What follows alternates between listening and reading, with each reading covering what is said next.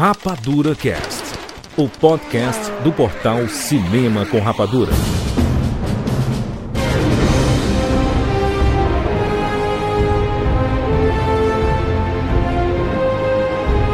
Seja bem-vindo, séries Rapadura em todo o Brasil. Está começando mais uma edição do Rapadura Cast. Eu sou Júlio de Filho e no programa de hoje nós vamos falar sobre The Marvels, o novo filme do universo cinematográfico da Marvel. Estamos aqui com o Thiago Siqueira. Rapaz, foi interessante assistir um filme onde Memories tocou sem ninguém estar tá com o nariz escorrendo. Muito bem, muito bem. Rogério Montanari. A ganância é o maior vilão da Marvel.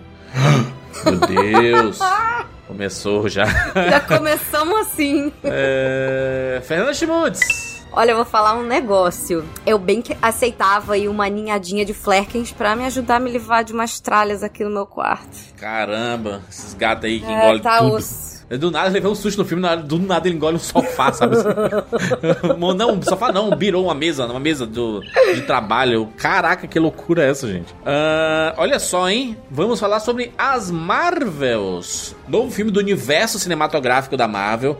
Aqui é um filme que ele pega de histórias anteriores, né? É uma sequência, a gente pode dizer que é uma sequência de Capitã Marvel, podcast que a gente fez na edição número 563. Ele é consequências do que acontece ali com a Mônica Rambeau ali em WandaVision, a edição 650 aqui no Rapadura Cash. É uma continuação da história da Miss Marvel, né? Que a gente viu a série, é edição 726. A gente cobre tudo do universo cinematográfico da Marvel. Então, se você, sei lá, não lembra do filme, mas não quer ver o filme, você pode escutar os podcasts aí.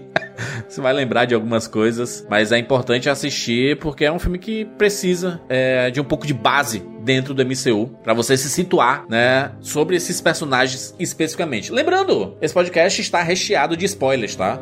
Então, se você não assistiu as Marvels, escute esse podcast por conta e risco, porque a gente vai revelar todos os detalhes do filme. É isso, vamos falar sobre The Marvels agora aqui no Rapadura Cast. Eu sou Marlon Luiz, eu sou Alan Roberto, somos de Uberlândia, Minas Gerais e bem-vindo ao mundo espetacular do cinema.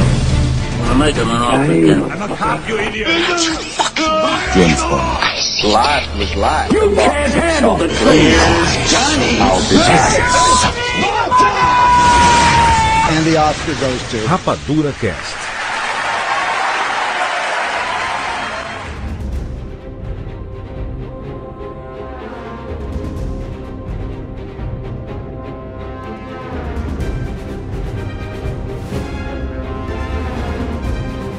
Olha aí, Capitã Marvel 2, hein? É Capitã Marvel 2, né? Na China é o único É. lugar, a única praça onde eu sei que o filme tá sendo chamado de Capitã Marvel 2, mas é The Marvels. As Eu- Marvels. Não, i- isso todos nós sabemos, né? Que o filme é as Marvels, né?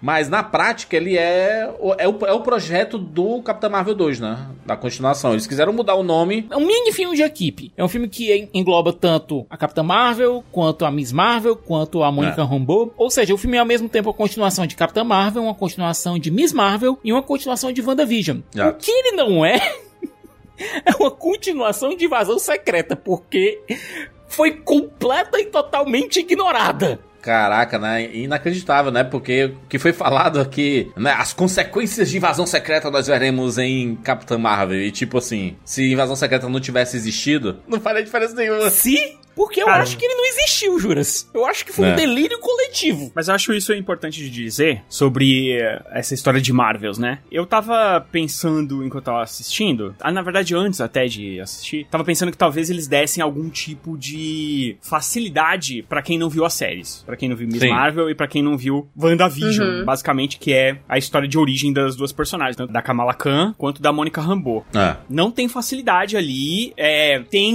um bem por cima, A introduçãozinha da Kamala. quando começou a ter uma parte que começa um desenho animado, né? Isso. Que é a própria Kamala que tá fazendo. E aí eu achei que era aquele momento, ia ser o momento em que eles iam fazer a apresentação da personagem pra quem não viu a série. Mas não é. É importante ter isso mesmo, né? Porque é que Porque você não obriga as pessoas a assistirem. Mas não foi, né? Não foi, não foi, porque ali, ali Não. seria o sonho dela de interagir com a Capitã Marvel, que é algo que vai acontecer lá na frente. Obviamente não vai saber, acho que nenhum de nós quatro aqui, porque a gente assistiu as séries. Então a gente Isso. já vai ter na cabeça esse pensamento conclusivo de tudo que a gente viu. Mas eu acredito que pra quem não viu as séries e pra quem reclama que as séries não fazem diferença, eu acho que nesse caso fez. Porque se você não tiver o estofo das séries, Miss Marvel não é nada, é uma garotinha que tá ali e ela só tá feliz. Isso. E a Mônica Rambeau, que é, entre aspas, ali um- uma personagem que tá na, na, na equipe do Nick Fury, lá do espaço, e que tá tentando resolver as coisas, é uma cientista e tudo mais. Mas a personagem aparecia no Capitã Marvel. Apareceu no 1. Capitã ela Marvel. Era a filha. Você sabe pelo menos o mínimo. E depois eles explicam: ah, ela ganhou os poderes assim, assim, assado. Ok. Mas pelo menos ela já tá inserida ali. O arco emocional dela tá no Capitã Marvel 1, não tá. Exatamente. E é o, o espaço que tem entre a- o primeiro Capitã Marvel esse filme agora agora é o espaço que a Carol não encontra a Mônica, né? Então ela, tipo, é, Uhum. a- na cabeça dela era- ainda era a pivetinha. Então, em termos de universo, o da Mônica Rambeau é o, é o que mais dá pra ficar assim. Beleza, é a, é a menininha que virou também capitã, que nem a mãe. Tem uma história de origem maluca que ela mesma zoa durante, a- durante o filme. Mas é assim, né? Ela fala numa frase. Tudo rápido, tudo Eu rápido. encostei no negócio da bruxa, bibibi, Não precisa de muito mais que isso, Rogério. Ela tem poderes, pronto. Não ela precisa, é a porque a do- gente assistiu a série. Não, não precisa, Rogério. Não, porque, tipo assim, ela só tem poderes agora, galera. É uma pessoa com poderes por causa de nada. É um universo Marvel, cara. Pra que que você faz um filme, filmes inteiros contando é, é, origens de personagens se aqui simplesmente não tem a origem da personagem? É isso que eu tô falando. Nesse caso específico, o arco narrativo é entre a, rela- a relação dela com a, com, a, com a Carol. Só isso. O arco narrativo todo é a relação à ausência Isso não da, da atrapalha o entendimento da relação delas no filme. O caso da Mônica, especificamente, eu, eu acredito que. É tipo assim, ela soltou. E aí, tipo assim, quem, a- quem acompanhou as coisas, as séries e tudo mais, pegou. O caso da Kamala é bem Aí particular. sim. Por quê? Se você não assistiu a série Miss Marvel, você vai em algum momento se irritar com a Kamala no filme. Por quê? Você vai boiar. Porque ela, ela tá sempre empolgada e você, beleza, entendi a empolgação, é legal e tudo mais. Se você assistiu a série, você entende o porquê que ela tá empolgada mesmo, de verdade. Ou se você tem algum conhecimento também dos quadrinhos da, da Miss Marvel, Exato. você também entende qual é. Agora, se você é completamente leigo, nunca ouviu falar nela, É. pode ser que ela realmente soe como uma, como uma adolescente chata. Mas é aquilo, é o Sim, que a gente é. já tava falando aqui desde o início. A gente não vai ter como fazer essa análise aqui nesse programa porque todos nós assistimos.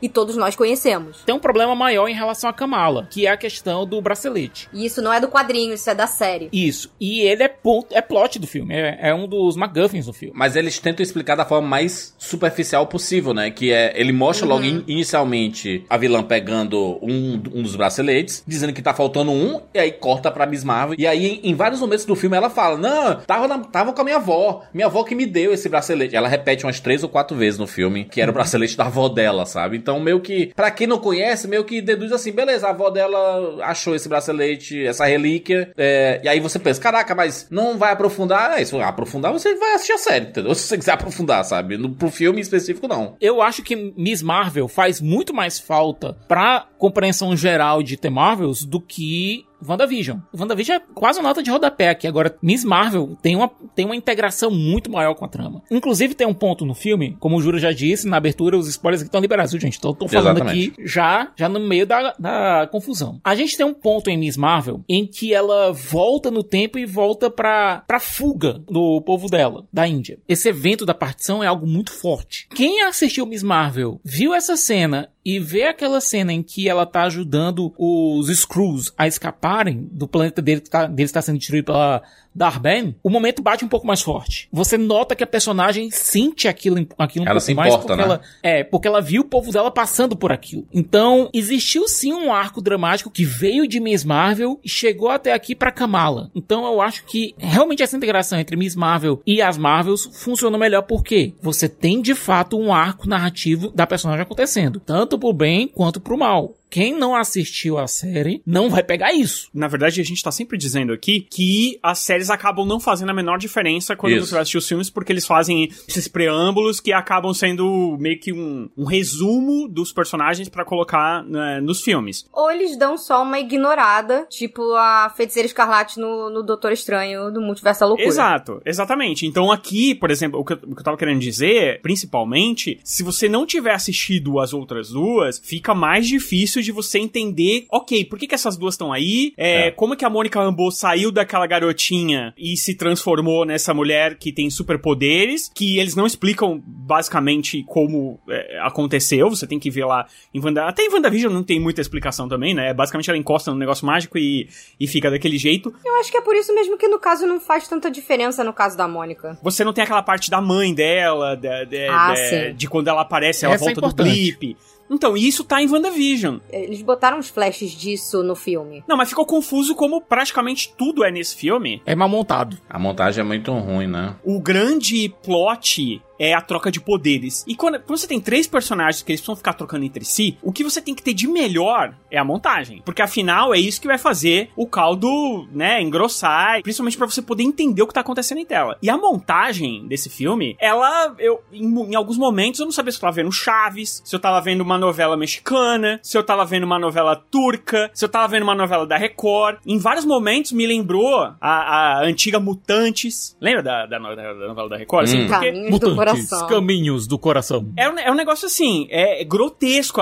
E você percebe isso logo no começo, na abertura do filme. Você percebe que é, alguém falou assim: olha, gente, a gente vai ter que cortar esse filme o máximo que po- possível. Então, assim, a Capitã Marvel, ela tá aqui, no corte seguinte, ela já tá dentro da nave falando com, o- com o Nick Fury. E você fala, ué, Muito rápido, né? peraí, como que isso aconteceu? Entendeu? Se era, se era tão difícil encontrar a Capitã Marvel antes, né? Por que é que agora é a conexão tão rápida, né? da- das coisas, né? É muito rápido, e o Nick Fury tem, tem a cena ali de conversão das personagens, né? Que é quando todas elas vão encontrar Nick Fury na nave, na casa e lá no planeta onde tá a Capitã Marvel, né? Primeiro ele tá vendo a Rambo fazendo um negócio absurdo, que é ir tocar com a mão num, num portal extradimensional. É muito, é muito duro, cara. Muito duro. Se a pessoa não reclamou dos cientistas lá do Prometheus, não pode reclamar da mãe que arrombou aqui não, viu? A gente reclamou bastante dos cientistas do Prometheus, mas Sim, tudo é. bem. Ela foi lá, é uma cientista da NASA, que era da NASA. Mas eu acredito lá, que como a Mônica Rambeau ela é já super poderosa, ela meio que não tem mais medo dessas coisas, né? Pra ela atiça a curiosidade dela, né? A ver. gente, a gente releva, é filme de herói. Sim, Mas é. ok, ela foi lá, botou a mão, e aí troca pra Kamala Khan, e o, o Nick Fury, ele olha e fala, ué, mas quem é essa menina? E aí você pensa que vai haver alguma, alguma ação dele. E aí, quando troca pra... Você não, não sei se... Não lembro se troca pra, pra Rambo. Eu acho que... Não sei se... Não, não troca pra Rambo. Troca pela Capitã Marvel. Ele conversa com ela na boa, assim, como se não tivesse acontecido a Kamala Khan ter ido ali. E ela já tá dentro da nave, já não tá fora com a roupa de astronauta. Tem uns cortes ali que você fica assim... eh, Você tem que... É meio que um quebra-cabeças, sabe? Você entender como é que as coisas chegaram ali. E eu acho que a montagem é, assim... O fator gritante, na minha opinião, que mais desabona. assim. O Nick Fury, ele meio que sabia quem era, porque eles, a, a empresa lá, né, a instituição lá, a Saber, ela controla, né, to- todos os super-heróis, tanto, tanto que ele já tinha uma ficha completa da, da Kamala Khan, né, então ele- eles meio que sabem quem é quem, sabe? Eu te conheço. Se você aparecer aqui na minha, na- no meu quarto, agora, eu vou estranhar um pouco, entendeu? Sim, sim. Você concorda comigo? Eu te conheço. Ele Claro. conhecia, é claro que ele Aham. conhece Kamala Khan. Ele tinha até o file, os files lá, tinha o- os arquivos lá. Acho que ele tava era mais surpreso com a troca rápida entre as personagens. Aliás, as- os momentos que eu mais gosto do filme são exatamente essas trocas aí. E gosto que eles não repetiram tanto, sabe? Porque ia ficar chato. Então, inicialmente ali na, na, na casa da, da Kamala Khan, e eles quebrando tudo, e a porradaria comendo ali. E depois eles treinando, né? Tre- Treinando a troca pra ficar mais, mais rápido, né? Mais dinâmico ali. Eu gosto também, sabe? Eu, eu, eu acho que funciona. Eu acho que funciona essas trocas entre elas, inclusive pra formação de, de time, né? De equipe. É, o grande pilar do filme é essa química entre, entre as três, especialmente com a irmã Velani sendo. É como se fosse uma química entre três irmãs, sabe? A irmã mais velha, que seria a Carol, a irmã do meio, que seria a Mônica, e a irmã mais nova que idolatra a irmã mais velha, que seria a Kamala. Eu acho que mais do que uma- um filme de equipe, é um filme de família entre, entre essas três, que a Kamala, ela tem, ainda tem essa estrutura de família. Uhum. E elas usam esse termo família, né? Principalmente a, a Mônica com a Carol. É, ela tem uma, uma conexão, porque ele é, chama de tia, né? Tia Carol, né? Então realmente tem um- uma coisa além disso. Mas o que eu vejo bastante é que a Kamala Khan, os olhos brilhando dela, quando vê a, a, a Carol, né? A, a Capitã Marvel, cara, é muito legal pra gente que assistiu a série da, da Miss Marvel e essa idolatria. No começo do filme a gente tem um pouco disso, né? Do, dos posters na parede, dos desenhos, da fanfic, da brincadeira lá, que foi muito presente na, na série especificamente, né? Então é, é, é bacana a gente que acompanhou a série, a gente poder ver o reflexo disso no cinema e comprovando meio que sim, eles vão reintroduzir coisas nos filmes que eles abordam nas séries. O que faz com que, tipo assim, se você não vê as. Acho, acho que esse caso específico é que ficou mal montado. E acho que a montagem realmente é um do- dos grandes calcanhares desse filme. De tentar assim, vamos fazer um filme menor pra ter mais salas no cinema, pra ver se ele consegue faturar alguma coisa. E isso é um problema, cara. É um problema, porque isso compromete o filme, né? Vamos falar que é maravilhoso, absolutamente maravilhoso, que eles ignoraram tudo de invasão secreta. Caraca, tudo, né? Galera, olha, pode assistir tranquilo quem evitou a série, pode ir, não fez a falta nenhuma. Você só não vai entender porque que o Talos não tá lá, o que é muito triste. Mas, fora isso, E é, e é uma prova de que os personagens da Marvel, eles jogam de acordo com quem tá comandando o filme. sim. Porque o Nick Fury, ele tá bobão no filme. Bobão. ele tá bom na chão. Parece que ele nem acabou de ter um puta trauma, né? É isso que é o mais maravilhoso. Nem parece que ele perdeu, sei lá, dois grandes amigos. Nada. Todo destruído, cansado, aquela coisa do, do Nick Fury está cansado. Não, gente, sabe? vocês não entendem. Não o Nick conversa. Fury não é mais o mesmo. Ele não é mais o mesmo. Exceto que agora ele é.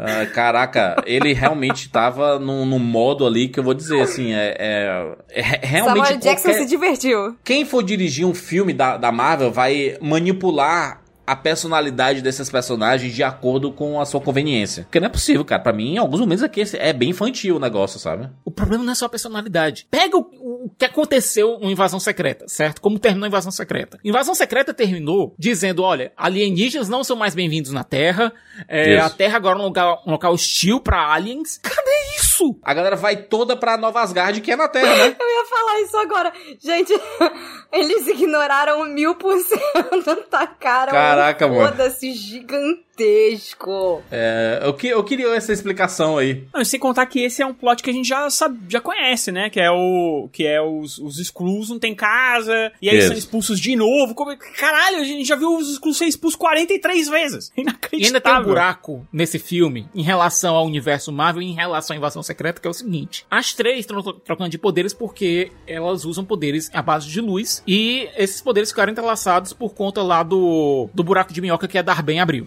certo? Hum. Agora existe uma quarta pessoa com poderes de luz na Terra, a Gaia, que tem os poderes também da Capitã Marvel. Ignorada. Não Completamente falamos ignorado. de invasão secreta. Eu já podem até fazer um cover. Não falamos de invasão secreta. Não, não. Esse aqui, Né? esse aqui é, é vibe Doutor Estranho sobre WandaVision, sabe? Assim, meio que. Esquece isso aí, gente. tipo, Esquece aí. Tem várias coisas que você tem que esquecer, na verdade, pra assistir esse filme e Não que achar seja muito ele... difícil esquecer invasão secreta, né? Não, eu não vejo... Mas eu- tirando isso do caminho, nós que... sim queremos. Mas faz parte do universo, cara. Faz parte do universo Uhum. aqui. Realmente foi totalmente ignorado. O que mostra mais uma confusão da Marvel nesse sentido, né? De não, não existir unidade entre filmes e séries. Eles fazem de acordo com ele, o que eles acham. Por quê? As produções acontecem ao mesmo tempo. E aí, no calendário, algumas chegam antes de- e outras chegam depois. Mas aí, às vezes, se invertem. E aí é uma ba- bagunça tudo, sabe? Vamos falar o português claro? Que o motivo pelo qual nós temos 38 séries da Marvel até agora é porque o pessoal da Disney ficou desesperado na pandemia porque o Disney Plus virou o único, o única, a única fonte de renda deles por um tempo. E eles falaram, então vamos fazer série de absolutamente tudo. E É. cansou muito rápido e ninguém se importa mais. Então eles mesmos estão tentando, acho que, tapar o próprio buraco que eles, que eles cavaram quanto a isso, sabe? Eles deram um tiro no próprio pé. não consigo nem é, dizer pra ti que é, eu acho que é só porque é só por causa da, pan da pandemia. Foi porque deu muito dinheiro e eles pensaram como a gente pode tirar mais dinheiro, a gente não consegue é, lançar mais filmes, o calendário fica impossível. É, só dá para lançar quatro por ano, né? Tipo, é, o máximo que a gente pode fazer é quatro por ano. O que, que a gente pode fazer mais? Aonde que a gente pode tascar mais coisa nessa galera? Eles não contaram com a saturação do mercado, principalmente com os fãs. Eles não, não contaram que a galera fosse enjoar, entre aspas, né? De ver tanto filme de herói o tempo e... inteiro. Lembrando uma coisa importante, é que as séries da Marvel, elas atraem assinantes pro Disney Plus, né? E isso Sim. é uma coisa positiva, mas principalmente elas rendem merchandising, né? Aliás, produtos licenciados em lojas, da Miss Marvel tem, da WandaVision tem, da She-Hulk tem. Então, é brinquedos, né? De, de é, diversas, dinheiro, né? diversos souvenirs, entendeu? Não é só a série. A gente não pode pensar filme e série do universo Marvel Nos parques também. Nos parques também. Não dá pra Inclusive, pensar. Inclusive, acabei de ver um anúncio antes da gente começar a gravar aqui que por um tempo limitado lá na Disney da Califórnia, porque na de Orlando não pode ter quase nada da Marvel, né? Eles vão botar as três aparecendo juntas lá pra galera interagir. Já estão cheios de merchandising, cheios é, de coisas. É isso, é isso que eu tô falando. Não adianta pensar esses filmes e essas séries especificamente como um filme e uma série, uma série para um streaming e um filme para o cinema, sabe? Eles são muito mais do que isso. Eles são é, produtos que geram outros produtos. Por mais é o que valor da propriedade a, intelectual, né, Júlio? Se ele pode fazer fazendo sucesso ou não, vai ter alguma coisa e vai ter alguém que gostou de alguma série, por exemplo, WandaVision, uma série amada. As pessoas compram camisetas, compram produtos uhum. de WandaVision, sabe? Aí tem outra série que não não rende tanto, tipo Cavaleiro da Lua, mas tem gente que gosta de usar a camiseta da, do Cavaleiro da Lua, sabe? Cara, as, as séries conversam com as pessoas de forma diferente. Acho que alguém vai querer usar de vazão secreta? Não sei, tá? Não sei se vão querer usar aí. Talvez se a pessoa assistir os dois primeiros episódios e ficou encantada com a série, né? Tipo assim, caraca, isso aí, caraca, Marvel pé no chão, não sei o que, e aí acabou chegando aqui, né? Mas uma coisa importante de, de, dizer aqui é que como esse filme, ele é uma, uma junção, ele é um mini, mini Vingadores aqui, porque ela pega uma série, duas séries na verdade, né? O Miss Marvel e WandaVision, é, pega o Capitão Marvel, tem as consequências de Guerra Infinita e Ultimato, né? Dentro desse bolo aqui. É, eu pensava que ia ter alguma coisa de discussão de multiverso, é, mas ficou meio, meio no ar, assim, exceto pela cena final, mas não é nem comentado, né? É tipo assim, acontece. Foi jogado no terceiro ato. Assim como o final do, do, do filme, que, cara, aquela cena lá da Kamala e da Kate Bishop era uma cena pós-créditos, que foi trazida Sim. pro final do filme. Não é algo inédito, foi feito também no Incrível Hulk. Pois é. Mas, mas estranho, né, Sica? Eu acho que é bom a gente fazer um apanhado rápido do filme aqui. É, primeiro a gente tem uma vilã, a Darben, que é uma Kree. Ela era membro do exército Kree. E quando a Capitã Marvel apareceu para detonar com a inteligência, a inteligência suprema, depois do final do primeiro filme, aliás, coisas que a gente não vimos em canto nenhum foi justamente Sim. isso, a Capitã Marvel indo detonar a inteligência suprema. Que era uma coisa que ela tinha prometido fazer no final do filme anterior, do, do primeiro Capitão Marvel, e não vimos em canto nenhum. Enfim. É. Ela chega lá, detona a inteligência suprema e os Krees entram numa guerra civil por conta disso. Eles não têm mais um, uma, um governante central para cuidar, várias facções entram em guerra e o planeta fica sem luz, porque eles detonam o sol. Todos os recursos naturais vão para vão pro espaço, literalmente. O ar fica poluído. Pense mais ou menos como o SOS tem o louco no espaço, com o, o planeta dos, dos Spaceballs ficando sem ar e eles querendo roubar.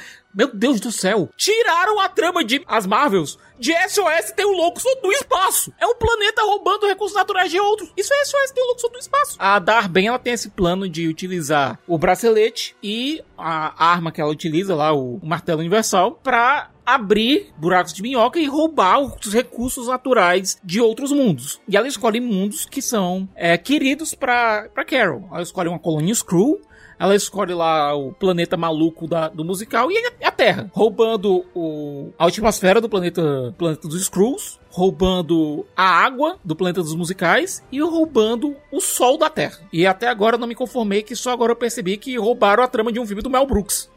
Olha, convenhamos, não é o forte desse filme. A trama. convenhamos. Não é nada forte nesse filme. A gente, sempre que a gente tá fazendo algum podcast, sempre que eu vi, e não é só a gente, sempre que eu vejo pessoas conversando sobre os filmes, pode ver que normalmente os filmes mais comentados são aqueles que os vilões são super bem construídos, Isso. que eles têm algo a dizer, sabe? Que existe contexto para as coisas serem feitas. E aqui nada pode ser mais básico do que o vilão que quer se vingar do outro, ajudando o seu, o seu planetinha, atrapalhando outros planetinhas. E aí tem, tem várias coisas muito toscas dessa vilã que, cara, a atriz é boa, mas é impressionante como cercaram ela de do pior texto possível, da, da do- talvez uma das piores direções. É muito clichê. Tudo que ela fala tá escrito em algum livro de vilões. E sabe o que é pior? Que isso faz com que a forma final, a resolução do final, entre aspas, dela, seja ainda mais patética. Porque no meio da treta final, a Mônica teve a ideia maravilhosa de como eles podiam resolver o problema do sol lá do, de Hala, né? Sabe o que, que me lembra Hala? Lembra do Golias? Caraca, Golias. Cê- Eles tinham uma solução pacífica e a mulher falou assim: dane-se, eu te odeio. Por quê? Nada, ela não fez nada pessoalmente pra essa antiquerida e nossa vilã. Não fez nada. Ela fez o quê, gente? O filme não deixou. Ela destruiu Você não... a sociedade dela. Ah, mas não tem como não ficar pistola não, hein, Fê? Ela já tava ferida. Eu aceitaria e ficaria feliz. Sendo muito sincera, ela foi, foi, ela Acho foi que, eu moleca acho ali. que esse nem é o problema, Fê. O problema é a Capitã Marvel tá há 100 anos aí no espaço, sei lá quantos anos, ela tá 30, 40 anos no espaço, rodando pra lá pra cá, e ela não sabe os poderes que ela tem, é a Mônica Rambeau que tem que falar pra ela, cara. E assim, a grande desculpa de que ela não voltou pra Terra é por causa disso. Ah, porque eu sou destruidora e eu não queria parecer boba, feia e malvada pra você. Ah, vai pro... Aí a Mônica fala, mas família é isso, você tenta resolver as coisas com a família. Ela, ah, tá bom então. É. tipo, resolveu. Resolver. Em algum lugar o Vin Diesel derrama uma lágrima. Exatamente. Não precisou nem fazer uns anos de terapia. Ela nem Exato. precisou passar por anos de terapia. A Mônica resolveu não apenas os problemas físicos, como os problemas psicológicos, entendeu? A mulher tá ganhando. Inclusive, a Mônica, ela está ganhando muito pouco pra tudo que ela está fazendo neste filme. Eu acho que o Fury tá pagando pouco pra ela. É inacreditável, né, o que ela faz. Porque assim, ela, ela é basicamente o, o, o alicerce pra co- qualquer coisa que qualquer pessoa faça nesse filme. Tá ali na, na Mônica Rambeau. E, tipo, ela tá perdida ali no meio. Cara, eu adoro a Iman Velani. Vocês sabem disso. Quando a gente falou de Miss Marvel, eu adorei o começo é da série. Talvez eu- tenha sido o começo de série favorito meu da Marvel, assim, sei lá, junto com WandaVision. Que eu achava que realmente funcionava. Depois, é claro, ela dá aquele tropeço absurdo lá que a gente, né, que é quase indesculpável. Mas aqui, toda vez que ela aparece, é normalmente, quer dizer, quase todas as vezes que ela aparece, é pra interromper algum diálogo de, de, de resolução das duas. E aí tá, os, dois estão lá conversando, pum, vem ela uma gracinha. Ah, lá, pum, vem ela uma gracinha, vem ela uma gracinha. E as gracinhas são sempre a mesma. O que eu fico pensando, lembra quando a gente assistiu o Guerra Civil e aí tinha o Homem-Aranha? Sim. E era super divertido? Uhum. Só que foi 10 minutos. Imagina o Tom Holland, o filme inteirinho fazendo aquilo que ele faz naqueles 10 minutos de Guerra Civil, que é uma piadinha, joga um negócio ali, pega o, o escudo do Capitão América e faz. uma- Imagina se você tivesse que assistir um filme inteiro dele fazendo isso com outros heróis. E a gente, coisa que a gente não viu ele fazer, por exemplo, em, em Vingadores, nos Vingadores que ele participou, porque nos Vingadores que ele participou, ele tinha uma exposição maior e você entendia melhor aquele personagem, ele em algum momento compreendia que ele fazia parte daquele grupo e ele não precisava ficar o tempo todo, ai, ai, ai, ai. E a personagem da Miss Marvel, ela faz isso o, tempo- o filme inteiro. Inteiro ela faz o filme. Sabe? Não, eles não dão tempo pra ela desenvolver nada. Ela começa.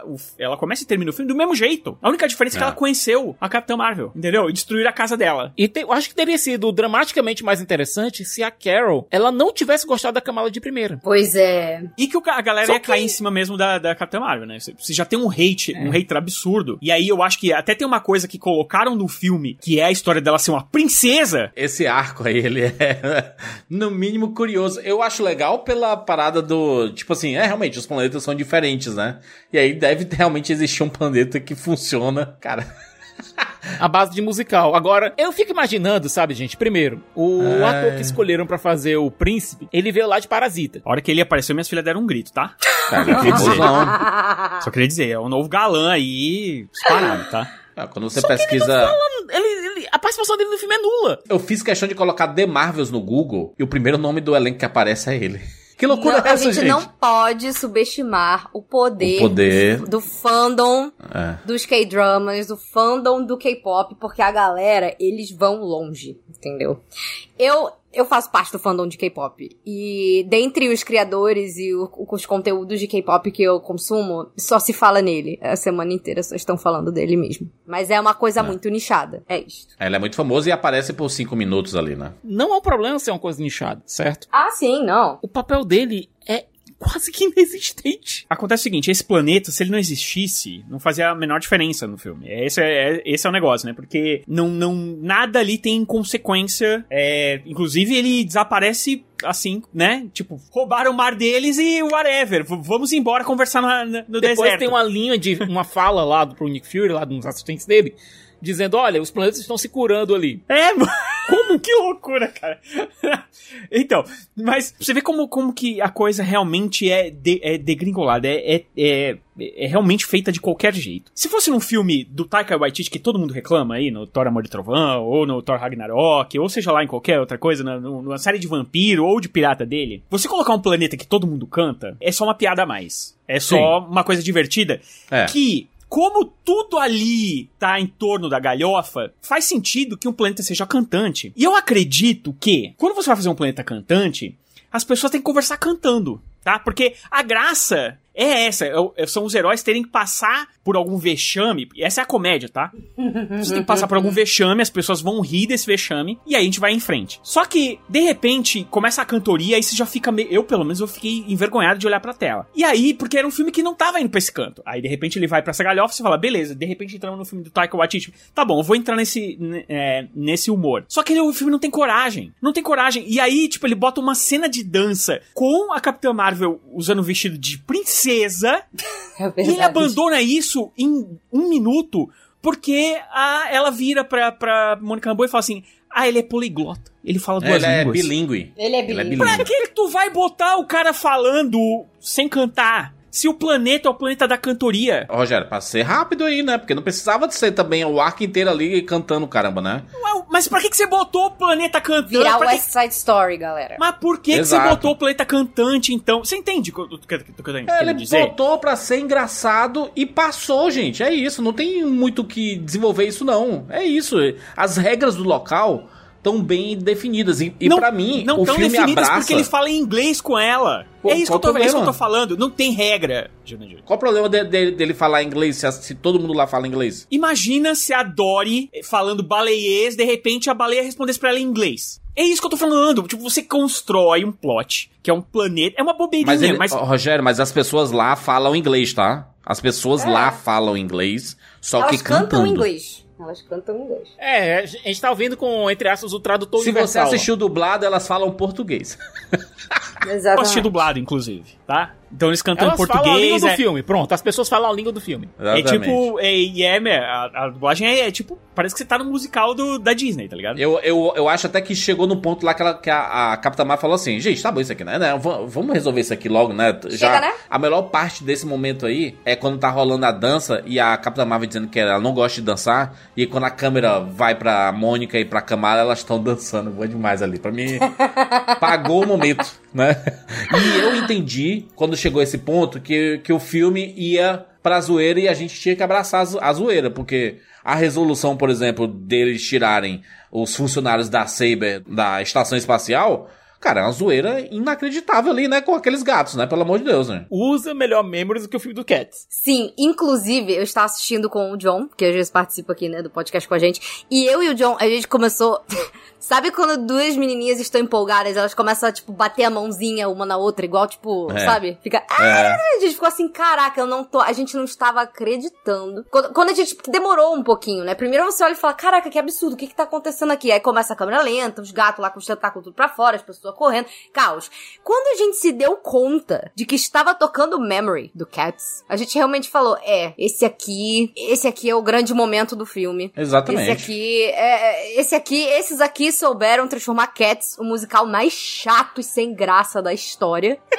um negócio maneiro, parabéns. Parabéns, essa cena foi muito divertida. Inclusive tem um momentinho ali que, né, só pra não falar aí sobre CGI, porque eu, enfim, eu não, eu não, eu não queria comentar sobre CGI nesse filme, Ai, de novo, porque né? não foi algo que me incomodou. Tá? Durante o filme. também, não. Eu assisti de, de boinha, apesar de reconhecer que em alguns momentos fica estranho, você percebe que é o fundo verde, é uma coisa horrorosa e que tem ah, a, a sensação que em alguns momentos tem até o volume ali. É, eu, eu também não consigo é, pensar em nenhuma cena assim. Tô tentando lembrar alguma cena que tenha chocado de tão mal feita. Não, não, não tem. Tem não. alguns fundos verdes que é meio mal recortados, mas só isso. É, mas É. assim, é bem pouco. E o que eu acho feio de verdade é a direção de arte. E aí a gente pode falar que é o efeito, né? Porque basicamente o filme é todo feito em fundo verde, né? E basicamente Sim. tudo que você tá vendo ali é tudo criado. É, Eu acho no muito pobre. tudo, é- né? não, aquela nave do Nick Fury é muito sem graça, né? Ela, ela tem um design de. é, O design de produção desse filme é, é muito é pobríssimo, assim. é. E é engraçado, né? Porque é um filme que se passa em vários planetas, vários universos, sabe? E é tudo muito sem graça, e tudo muito sem cor. Eu, tudo que tava é, é, na- no trailer me chamando a atenção negativamente pra história, é, aliás, pra história não, né? Pro visual do filme, ele tá todo aí. Ele é realmente. Até esse planeta do, do- da dança, que não tem nada que faça você. Nossa, vou lembrar de tal coisa. Sabe? Me lembrou muito, na verdade, o Quantum Mania, aquela, que é aquela. aquele.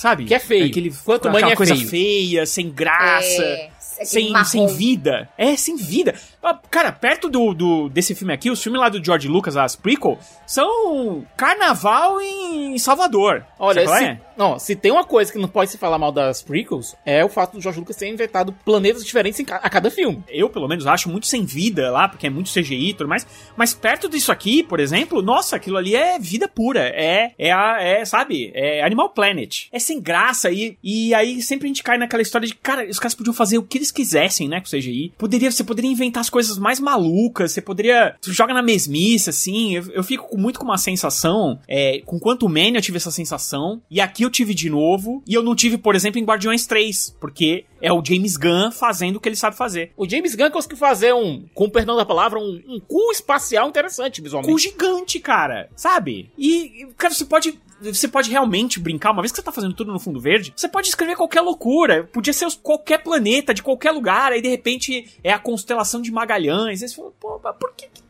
que ser aqui pertinho? Por que, que não pode ser. Sabe? Eu. Eu pergunto pra vocês, tá? Deram uma nerfada na Capitã Marvel, né? Capitã Marvel que enfrentou o Thanos com, com joias, enfrentou o Thanos. E aí ela tá, tipo assim, levando um caldo da mulher com bracelete, pelo amor de Deus, mano. Não, tiveram de dar uma desculpa, porque, gente, os poderes da Capitã Marvel são realmente extraordinários. Inventaram a desculpa de que o bracelete absorve os poderes dela. É uma desculpa válida, é entendível dentro do filme, porque o, o- aquele bracelete ele consegue redirecionar a energia lá do martelo, ok? Cicas, a Capitã Marvel atravessa um sol. Ela faz um sol voltar a funcionar. Durante a luta, a a nerfada é grande, mano. É, tiveram que dar uma desculpa não acabar, acabar com a Darben em 5 segundos. Sim. Me ajuda aqui, a Kamala Khan, é, quando a gente assistiu Miss Marvel, isso eu fiquei um pouco em dúvida, tá? Aí vocês vão me ajudar, não sei nem se. Tá. Nós vamos descobrir se isso é uma crítica agora. Ela tem os poderes dela por causa do bracelete, Sim. não é isso? Não, os braceletes ativaram os poderes dela. Ela era uma mutante latente e o, Isso, isso.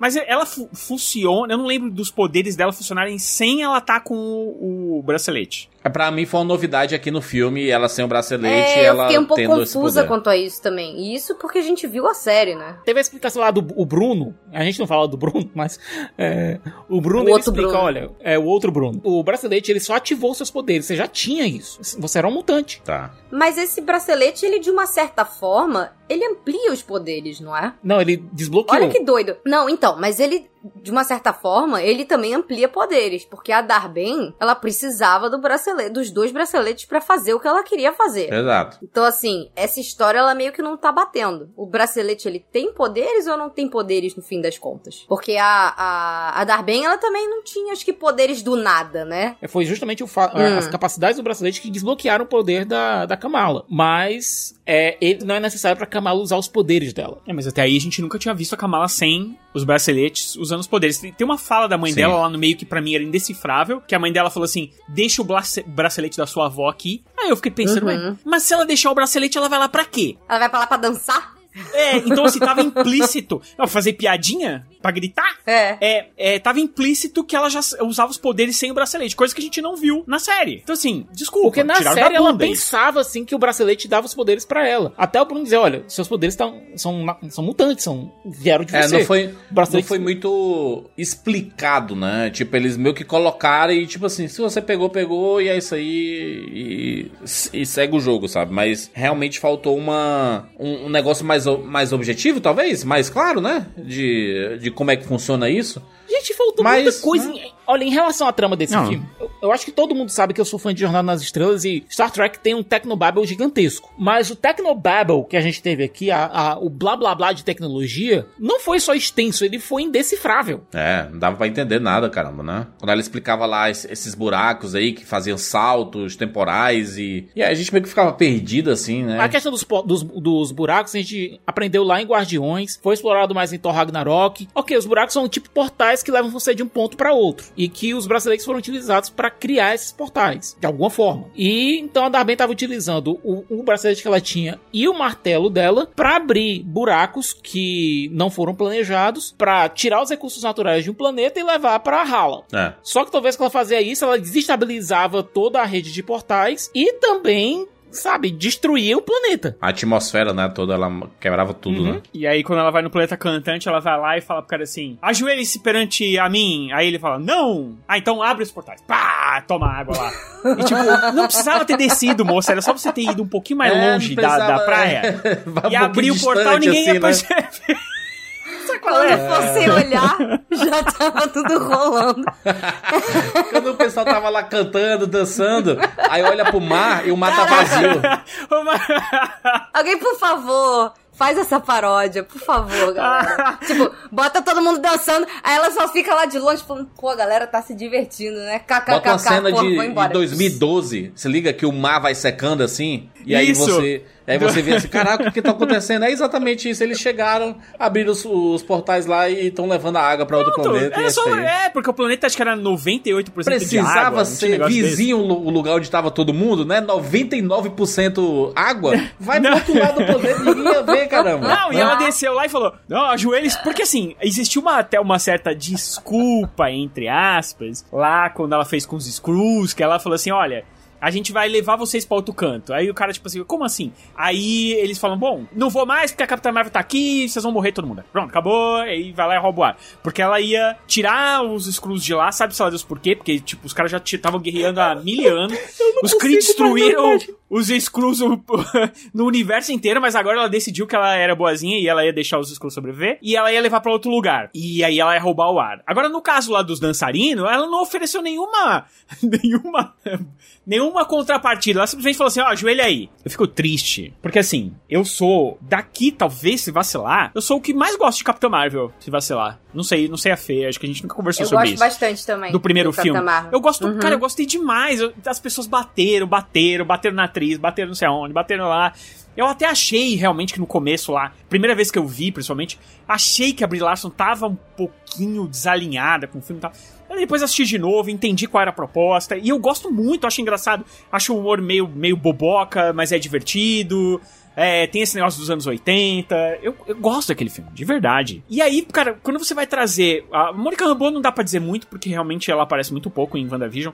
Não vou dizer que eu gosto ou desgosto dela, porque realmente não tanto faz como tanto fez. Mas no caso da Miss Marvel, por exemplo, eu gosto da, da, da Iman Velani, gosto da Kamala Khan. Então, pô, quando eles falaram que iam fazer um filme que ia juntar as três, eu fiquei muito feliz na época. Eu fiquei muito empolgado, porque, cara, tinha tudo pra dar certo. Aí quando a gente assistiu Miss Marvel e viu que a menina era boa, pô, ia ser muito bom ver ela com as, com as outras atrizes e interagindo e tal. E aí quando, cara, quando os caras vão fazer, eu não consigo eu não consigo entender como é que alguém pode assistir um filme desse, pode pegar um roteiro desse e falar assim, ok, é isso, é beleza, vamos botar isso aí que nós vamos vender, dane-se o que vier veio. Consigo entender, cara, por que, por que essa falta de cuidado? Por que essa falta de criatividade? Por que, que as coisas têm que ser assim? Não deram nenhuma, cara, eu não vejo nada de Nia da Costa nesse filme. Nada que ela fez em Candyman.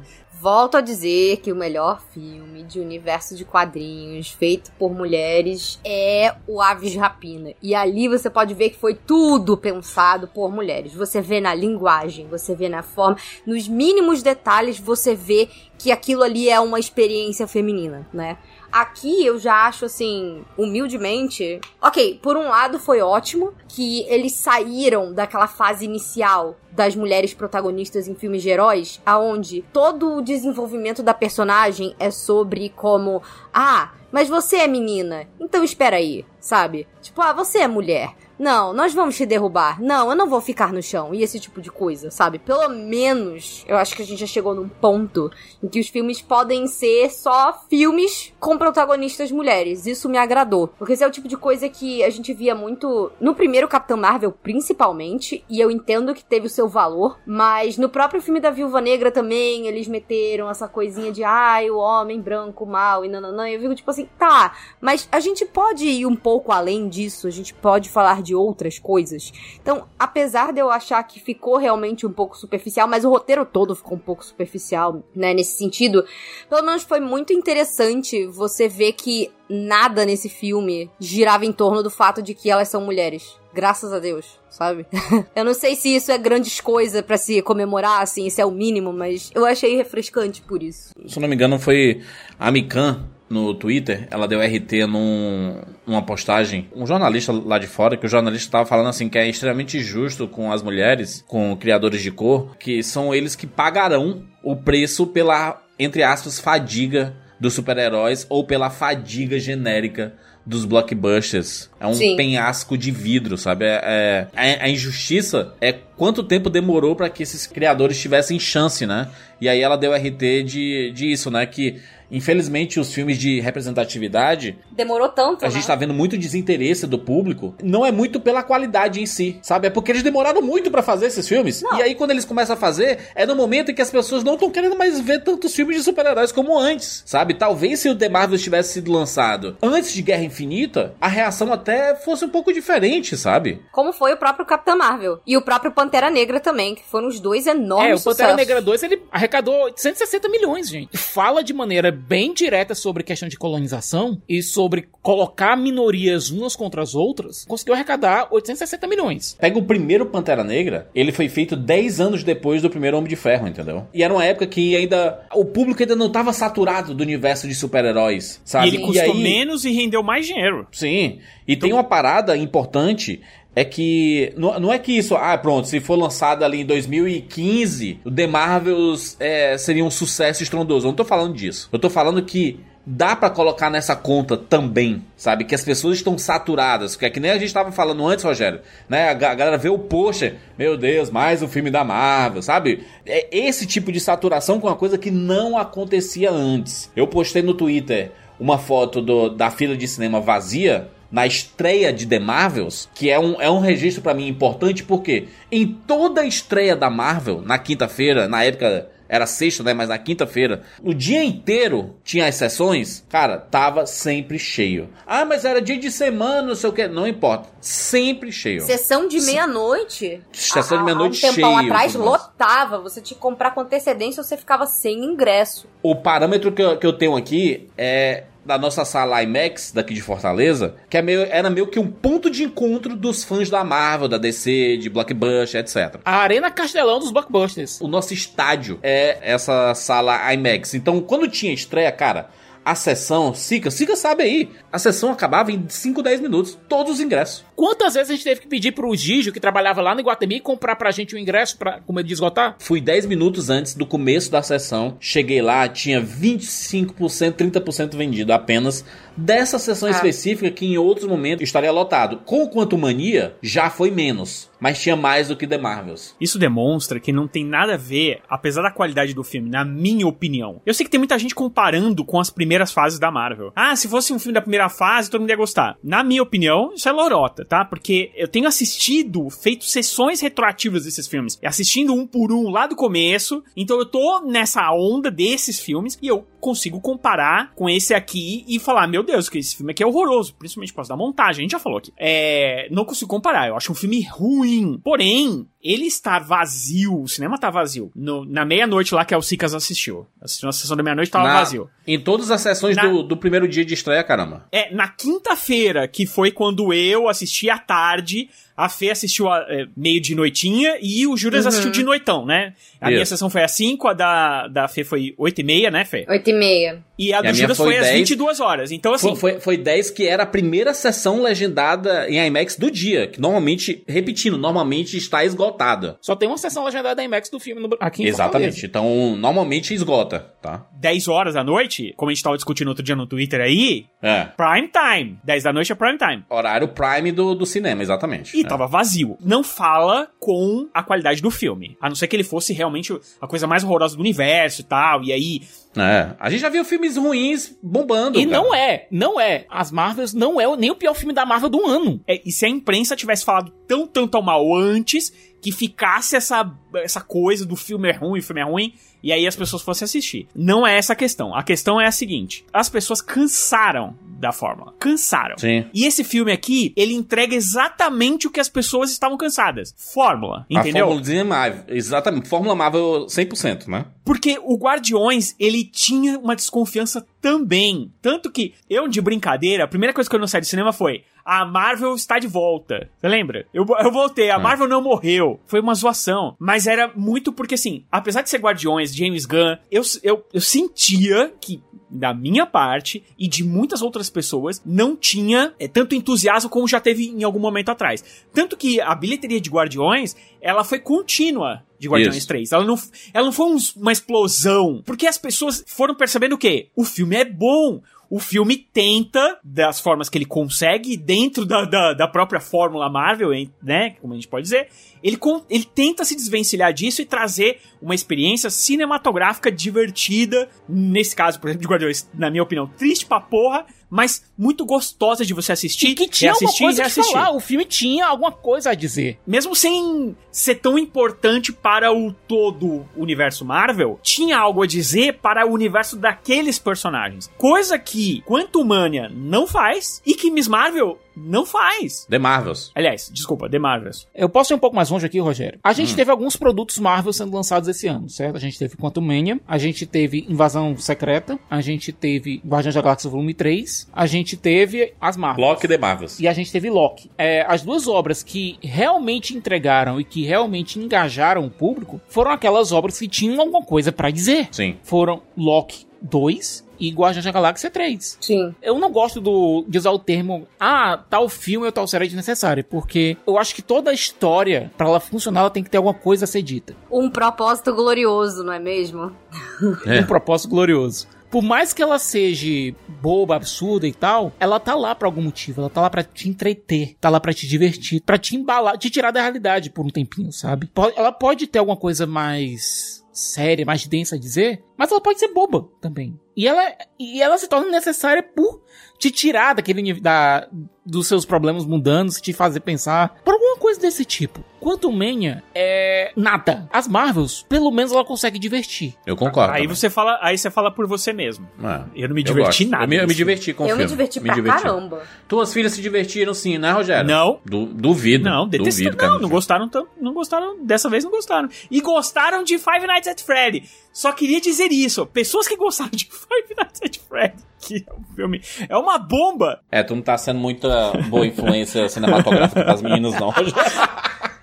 Ah, o filme é de boinha, Rogério. Na, na, na moral, na moral, filme bem de boinha. Dá pra... Cara, é porque a gente super exige Pô, é. do filme de super-herói. Mas é muito, é muito fofinho, veria de novo. Eu assisti o filme de boinha com pipoca lá. Eu disse assim, cara, realmente tem muita coisa ruim aqui.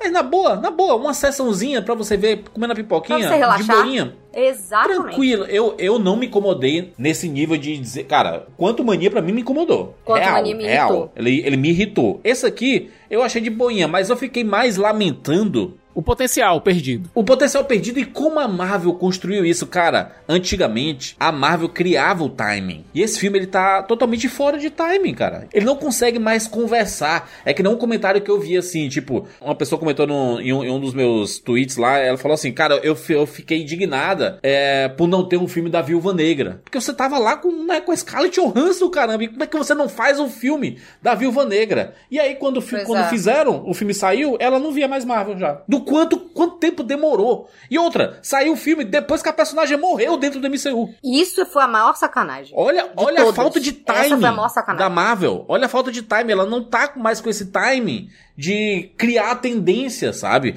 O The Marvels aqui, ele sofre, ele sim, ele tem problemas de, eh, de qualidade, de montagem. Eu acho que a, que a Aninha da Costa, em alguns momentos ela aparece, principalmente na- nas trucagens ali entre as personagens, mas o filme ele, ele parece que foi se perdendo na montagem do filme ali, sabe? Ele foi, ele, ela até filmou mais e depois ele foi diminuindo.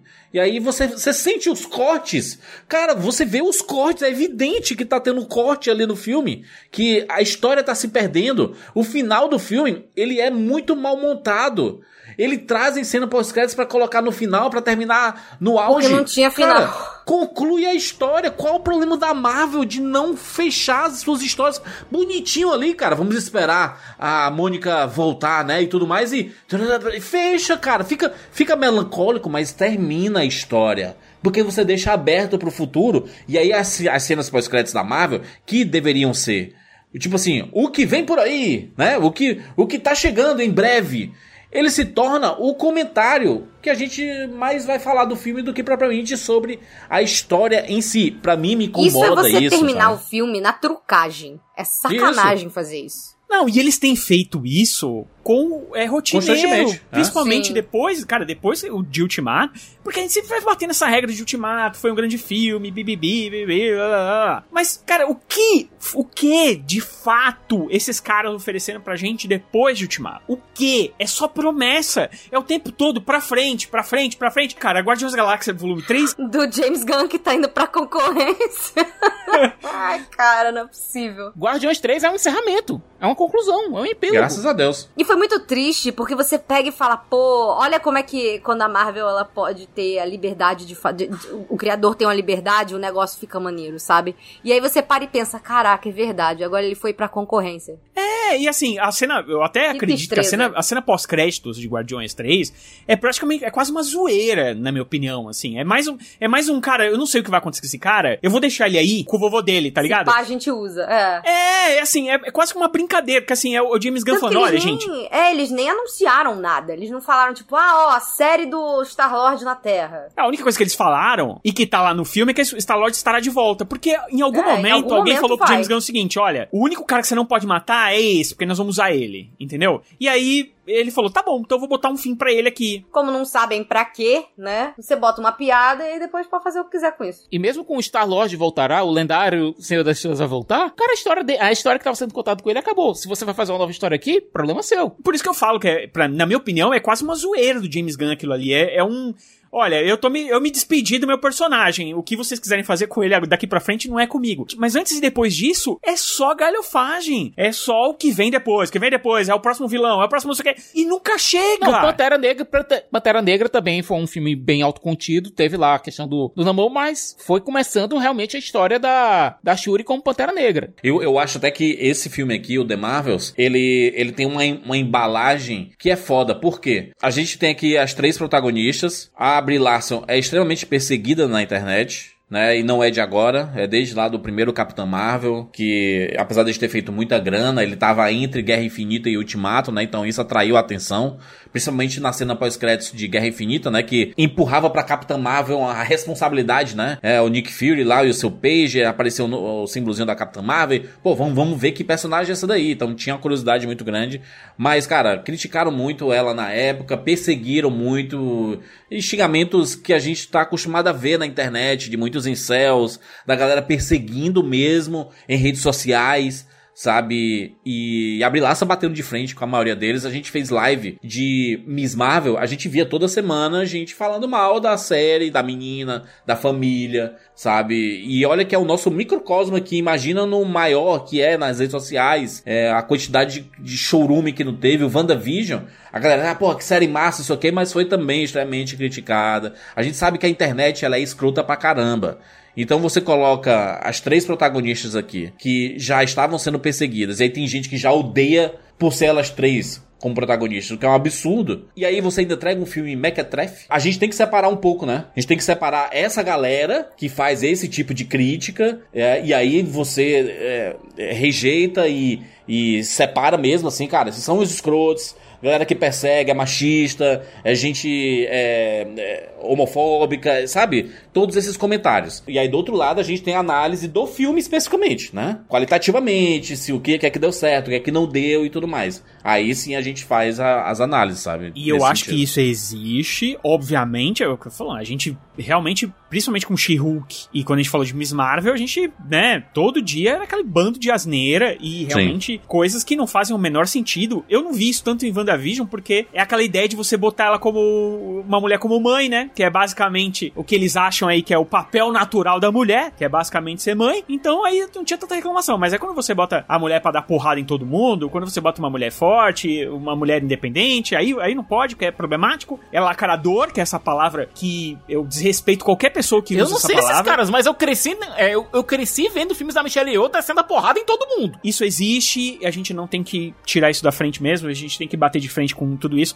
Só que eu também acredito que a gente não tem que defender uma empresa multibilionária como a Disney, porque ela tá usando essas pessoas como para-raio das porcarias que elas fazem. Então, assim, você tá botando a Brie Larson pra tomar porrada por uma bela porcaria que a Marvel fez. E aí, tipo, eles botam essa galera toda na frente, e aí eles usam isso de escudo. Olha, você tá falando mal do meu filme, você é machista. Você tá falando mal desse filme, do meu filme, você é incel. E não sei o que, não sei o que lá. Ah, lembrando, não é a primeira vez que a Disney faz isso nos, nos últimos anos. Lembre o que aconteceu lá em Obi-Wan, cara. Direto. Perfeito. Fazem direto. Então, assim, não adianta você contratar uma diretora como a Nia da Costa, sabe? Que tá começando. Ela achou que esse filme aqui ia ser, podia ser uma boa alavanca pra carreira dela. Podia ser um filme que ia fazer toda a diferença. É pior, é- ela aceitou fazer esse filme. Um dos motivos, sabe qual foi? Pra pagar os empréstimos que ela fez, os empréstimos estudantis que ela fez pra pagar a faculdade dela, Pra fazer a faculdade dela. Ah, e detalhe, a grana que ela recebeu não quitou o empréstimo, viu? Mentira. Você vê, Gente, que horror. você pega uma diretora como essa, por exemplo, que tá numa, cara, uma ascensão, ela foi super bem falada quando ela fez o Candyman, principalmente. É, você joga ela no meio dessa bomba aqui, ela vai ficar marcada como a que fez o filme Mequetrefe das Marvels. E ainda tem a polêmica lá, né, Rogério? De que ela saiu do, do filme, né? Ela foi fazer outro filme durante a pós, quando tava rolando a pós-produção de The Marvels, né? E aí depois ela justificou, não, cara, isso aí foi eu, tava no contrato, eu já tava com todas as agendas, a Marvel adi- adiou o filme quatro vezes. Eu não podia postergar mais o meu próximo projeto, e aí eu tive que fazer as outras coisas. E é foda, por quê? A gente conhece que muita coisa na Marvel muda, se transforma na pós-produção. Muita coisa das filmagens ali são descartadas é, para colocar coisas de pós-produção. E aí, é, montagem, um monte de coisa, você acaba não, não participando, né? Se você não estava envolvido ali, você foi fazer outro projeto, você acaba perdendo muito ali, né? Então, é capaz do filme ter perdido bastante, né? É, da visão dela, especificamente, na pós-produção, porque ela não estava mais lá, né? E ela não vai falar, porque afinal ela é uma diretora em começo de carreira que É. tem tudo contra ela, e agora tem mais isso, e se ela bater de, de frente com uma empresa dessa milionária, se ela falar, ah, gente, esse filme aí não é o meu, é isso aí e tal, a gente sabe o que acontece. Acabou a carreira dela. Se a carreira dela já vai ser mais difícil a partir de agora, porque ela vai sempre estar ligada a esse filme, se ela falar alguma coisa, é pior ainda. Aí ela não vai ter chance em mesmo lugar nenhum. Então, cara, é uma baita de uma sinuca de bico, porque não adianta. Se você vai chamar, e é isso que me irrita mais, cara. Se você vai chamar uma pessoa criativa, nova, sangue fresco pra fazer as coisas, deixa ela fazer. Se é pra fazer os teus projetinhos, qualquer nota, como a Isabela Boscov, né, que é uma palavra horrível pra um filme, produto. Se é pra fazer produto, chama o diretor de produto. Chama gente que faz essas coisas, não tá nem aí, vai- daqui a pouco ela faz o próximo, próximo, próximo, próximo. Mas não, cara, você quer transformar, você quer que as pessoas acreditem que é uma coisa e é outra. E aí agora, é claro que esse filme não vai fazer sucesso, porque ele tá entregando exatamente o que as pessoas têm medo que ele seja, que é um filme produto, que é um filme só pra vender boneco, que é um filme só pra render bilheteria. É um filme que não dá estofo, não tem nada, não desenvolve personagem, não faz, não faz nada por ninguém, entendeu? Vai ter uma ou outra pessoa que vai gostar? Vai. Vai ter uma outra pessoa que já vai defender o filme mesmo sem ver? Vai, sabe que vai. Já tem gente fazendo isso. Né? Mas é, eu acho que, pro geral, é um desserviço. Ele é um desserviço em todos os aspectos. Particularmente, acho que é um, um baita potencial desperdiçado. Os filmes que me irritam são basicamente esses, porque, por exemplo, quando eu vou assistir Shazam 2, eu não achei que tinha potencial para ser desperdiçado. Quando eu fui assistir é, Adão Negro, eu não achava que tinha potencial para ser desperdiçado, entendeu? Mas quando tu vai ver o Quantum Mania, que é o filme que vai trazer o novo grande vilão do universo Marvel, que vai ser o cara. É uma porcaria, é um qualquer nota. Quando eu vou assistir a continuação de Pantera Negra, que é um filme denso, pesado, que tem um algo a contar, e é aquilo. É, eu fico mais, fico mais nervoso. Aí quando eu vejo um filme que era para juntar as personagens, três das personagens que talvez eu mais goste, e, e, cara, tem Nick Fury, que é um personagem tão legal, né? E a gente aprend, foi aprendendo a gostar e agora a gente tá aprendendo a desgostar. Eu tô aprendendo a desgostar do Nick Fury. Né? Sabe qual é? É um personagem que claramente já deu pro MCU, assim, né? Já deu, Tipo, ele- já deu. O dublador, eu assisti dublado, né? O dublador que faz o Nick Fury, é, até o dublador parece que já tá cansado de fazer ele, sabe? Fez ele com com aquela vozinha do, do Invasões Secretas. Pô, cara, toda a parte da nave, da Saber, todo, tudo, tudo ali é construído só pra cena comédia dos gatos. É, porque não sai, de, não sai pra nada aqui dali, né? Pra qualquer pessoa que viu o trailer sabia que quando apareceu aquele ovo, o que, que era aquilo. Também teve isso, né? Um desserviço de marketing inacreditável pra esse filme aqui, né? Eu, tipo, os trailers mostrando cena pós-crédito. Ah, não, o trailer final mostrando o, o, o Tony Stark e o Capitão América, caralho. Pra, pra quê, né? É, tipo, mostrando os gatinhos. Mostrando os gatinhos, então, obviamente, quando você vê aquele ovo lá, aquilo não é um perigo pra quem tá assistindo o filme nunca. Porque você sabe desde o primeiro minuto que aquilo é o ovo do gato. É só de serviço, cara. Existe um plot inteiro que ele só serve para a piada dos gatos. Se você tirar aquilo ali, aquilo não oferece perigo àquelas pessoas.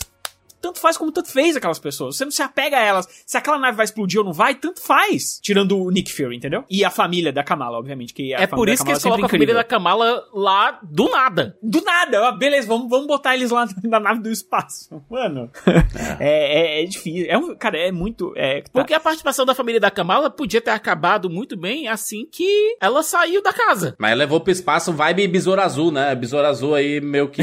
é, Besouro Azul, pelo menos, eles, tentaram, eles deram justificativas pra família continuar na ação. é. Lá eles vão literalmente pra nave, depois pra estação espacial, depois voltam. Pronto, o arco deles é esse. Por que, que eles foram pra, pro espaço mesmo, hein? Boa pergunta! eles foram porque eles pediram muito. Ou não, o Nick Fury fala, é, eles ficaram me pedindo muito, aí a gente trouxe Aí eles eles ficaram me Saber. pedindo muito.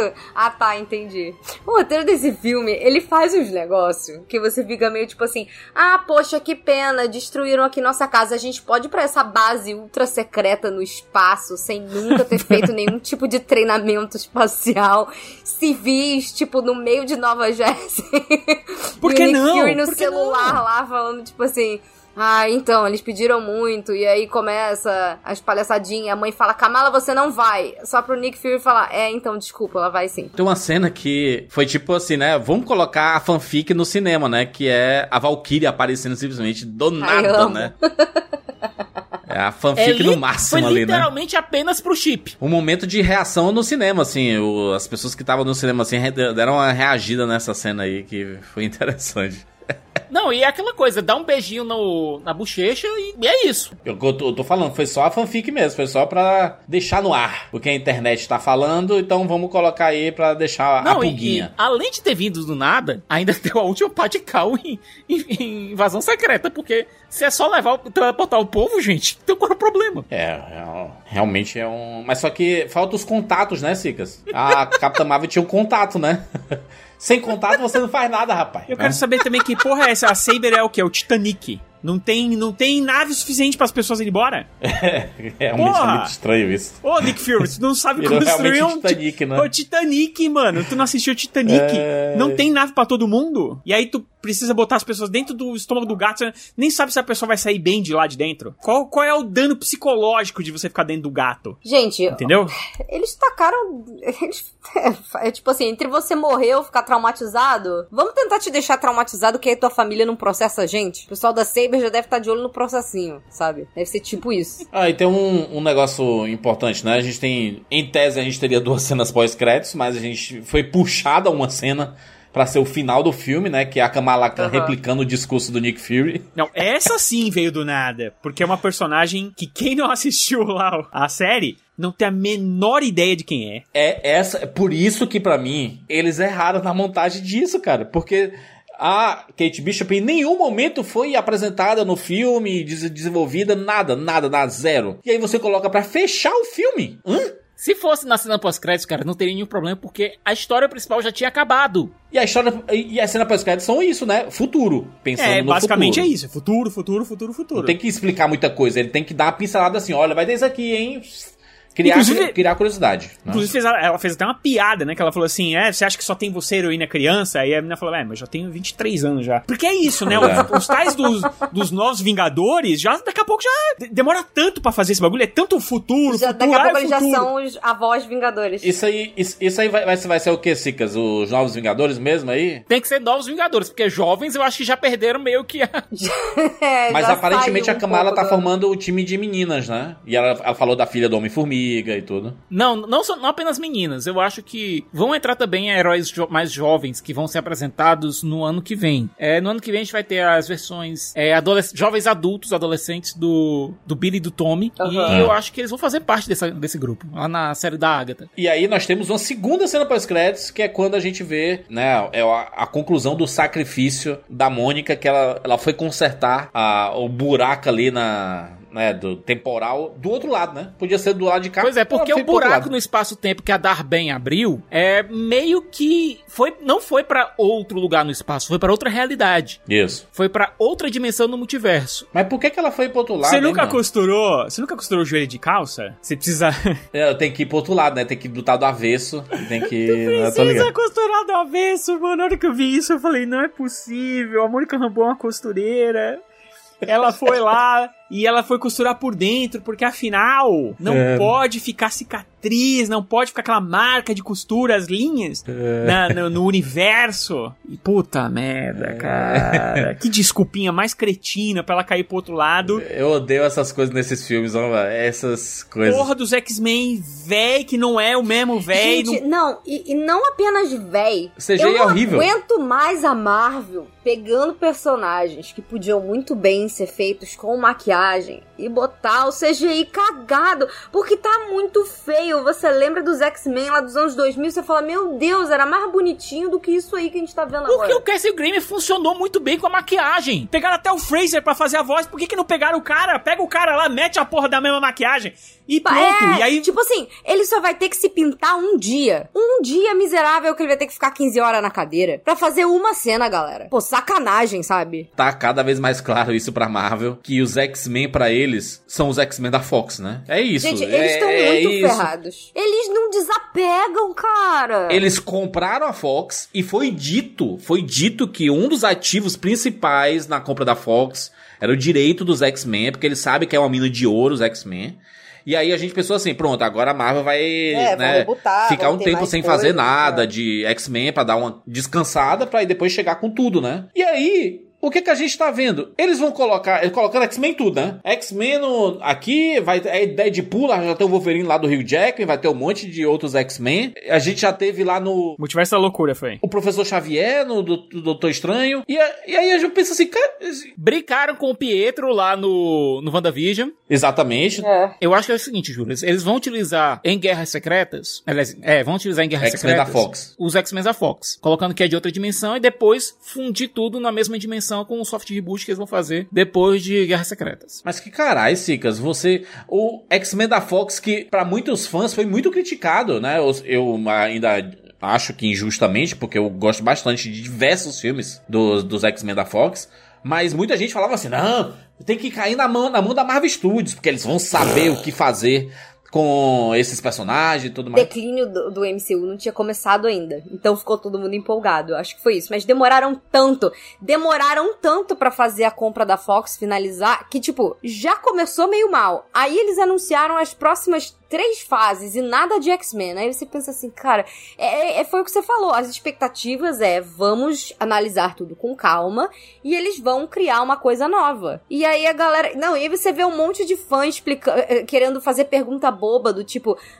Mas como é que vai explicar que eles estavam sempre lá? Estando, galera. Estando. Eles estavam escondidos. Eles estavam lá. Ah, por que, que não apareceu quando o Thanos. Gente, por que não? Por que não, sabe? Apenas por que não, galera? Pode escalar gente nova, por favor, escalem gente nova. Os atores que fizeram os X-Men nos anos 2000 já estão velho. Os caras só tão preocupados, mesmo, com é, é, o dinheiro no momento mais rápido possível. Então, assim, o que, que a gente pode fazer que vai dar dinheiro mais rápido? É vamos apostar na nostalgia, porque nostalgia dá dinheiro. Vimos aí no Homem-Aranha. Porque, assim, é. se você for pensar que o presente da Marvel, na verdade, é o passado, o presente Sim. da Marvel é o passado, gente. Porque no presente da Marvel você tem o Homem-Aranha com os Homens-Aranhas do passado. Os X-Men, os X-Men do passado. Tudo que você vai tudo que você tá montando agora, que era para ser o, o, Demolidor do passado. Pois é. é, é séries da Netflix aí estão todas sendo. vão ser refeitas, todos do mesmo jeito. E aí, tipo, tem até a parada agora que eles inventaram que vai ter um selo novo que vai ser ah, as side stories e tal. Que aí quando você vai ver, eles estão refazendo as séries que eles fizeram na Netflix. O negócio que tava licenciado. Era muito mais fácil só continuar licenciando. Então por que, que não continuou? Cara, se deu, se deu certo lá na Fox, por que, que a Fox teve que vender? Se tava dando certo. Por que, que a, Fox, a Fox teve que ser vendida? Eu cara, é, é muita preguiça. É muito jogar na, na jogar no, no certo, sabe? Mas você falou a real, Rogério, é o imediatismo. E é trazer para você um problema, porque o Logan, o filme Logan, ele meio que encerra a trajetória do Hugh Jackman como Wolverine. E, cara, foi o final perfeito, né? Porque o Logan é um filme absurdo e fechou essa, essa, esse momento, essa parte, esse capítulo da, da história. Vamos agora para Marvel Studios, né? Vamos agora para Marvel Studios escolhendo o seu novo Wolverine e tudo mais. O que é que vai acontecer? O maior filme do, do MCU, na verdade, o único filme do MCU no momento, em 2024, é Deadpool 3 que é o Hugh Jackman como Wolverine e o Deadpool da, da Fox. O diretor do Deadpool 3, ele já disse que, olha, Logan é canon. A gente adora Logan, o filme vai continuar valendo. Toda a questão da linha temporal da Fox sempre foi uma bagunça danada. Tanto é que eu não vejo como essa versão dos X-Men que apareceram no final do de as Marvels, eu não acho que é exatamente os da Fox. Podem ser parecidos, como aconteceu no caso do Xavier, é, lá no Multiverso da Loucura. Doutor São Estranho. os mesmos atores, mas não é exatamente o mesmo certo? As linhas temporais da Fox sempre foram uma bagunça, o próprio Deadpool já zoou isso. O que eu acho que a gente vai ver, tanto é que tem um detalhe, que é a aparição da Mônica Rambo, da Maria Rambo lá no final. Fazendo que parte é uma, é uma né? variante da Maria Rambo. A gente nunca tinha visto outros super-heróis dentro do, do universo dos X-Men da Fox, eles nunca interagiram com outros super-heróis, com heróis cósmicos, etc. A gente nunca tinha visto isso. Então, pode-se entender que se seja assim uma outra linha temporal diferente. E tem um detalhe: uma reclamação que a gente sempre ouviu dos fãs dos X-Men nos filmes da Fox foi em relação à vampira. E você sabe bem por quê, né, Juras? A, gente, a vampira que a gente tem nos filmes, ela só tem o poder base dela, que é o de sugar os poderes. Porque, Sim. como nunca teve uma Carol Danvers, uma Capitã Marvel, pra ela sugar os poderes e conseguir a super força e o poder de voo, não tinha como ela ter aqueles poderes. É, lembrando, né, reforçando aí, tá? A vampira dos X-Men, a personagem clássica dos X-Men, ela só tem superpoderes, né? É, além da mutação dela, que é de, de sugar né, a energia vital das pessoas, ela só consegue porque ela encosta na Capitã Marvel. Ela pega na Capitã Marvel e ela suga parte do poder. Aí ela passa a voar, né? Soltar poderes de luz, etc, né? Não, não, só É. voar e super força. Só voa e super força. Ela nunca Não tem nada de brilhos luz. lá que ela solta? Não, né? Não, não, Não nunca, nunca. Acho que não é ela, não. É. Mas no, no universo da Fox ela não tinha como fazer isso porque não tinha de quem ela sugar esses poderes. Como foi colocado aqui a Maria Rambeau como binária, ela tem de onde tirar esses poderes. Então pode ser que a versão da vampira que apareça lá em Guerra Secreta seja vampira muito mais próxima da clássica, assim como o visual do Fera que apareceu aqui. E repito, eu prefiro mil vezes o Kelsey Grammer de maquiagem lá no X-Men 3, que pra mim funcionou maravilhosamente bem. Você pode ter mil reclamações sobre aquele filme, mas o Fera não é uma Não é. é muito mais próxima o visual, não a execução, mas o visual, é muito mais próximo daquele dos quadrinhos. Então pode ser que a gente tenha essa versão mais uma versão que usa os atores da Fox, mas que seja mais próxima dos quadrinhos em matéria de execução. Que eles vão arrumar desculpa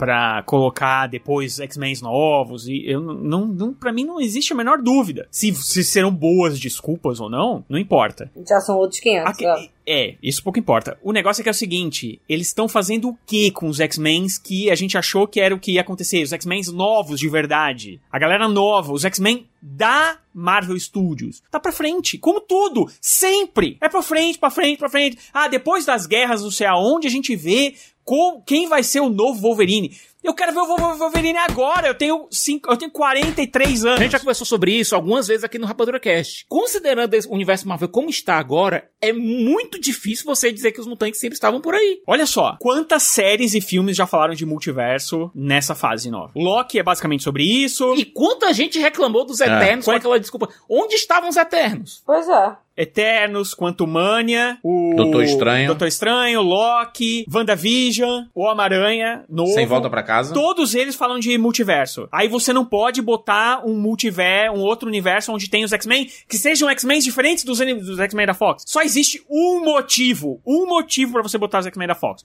Só um, nostalgia, dinheiro. E eles querem tirar o deles da reta, porque eles ainda não escalaram os atores. Tanto que, tipo, eles botaram o fancasting da galera do Senhor Fantástico, botaram o John Krasinski, que era o fancast da galera. Ninguém sabe se ele vai ser o Senhor Fantástico no filme do Quarteto Fantástico. Provavelmente não, inclusive. Enquanto ali uma, enquanto é uma piada, ok, mas aí agora vai fazer parte do plot. Por que, que eles têm que ficar repetindo os antigos? Por que, que só não escala alguém novo? É só pra não se comprometer? Tipo, não fez sentido pra mim isso, sabe? comprometer só dinheiro, Fê, porque o Homem-Aranha, ele traz aí os outros Homens-Aranhas, ele traz os vilões dos outros Homens-Aranha, isso deu super certo, deu bilhão. Porém, todavia, contudo, existe um Homem-Aranha novo. Agora eles vão trazer os X-Men todos velho. Cadê o X-Men novo? Cadê? Cadê o Wolverine novo? Cadê o Ciclope novo? Eu Cadê acho que o... eles vão ficar cozinhando a gente só em cena pós-crédito. Eu acho que eles vão ficar mais anos e anos conge- é, é, é, cozinhando a gente em banho-maria enquanto eles pensam o que eles vão fazer com o X-Men.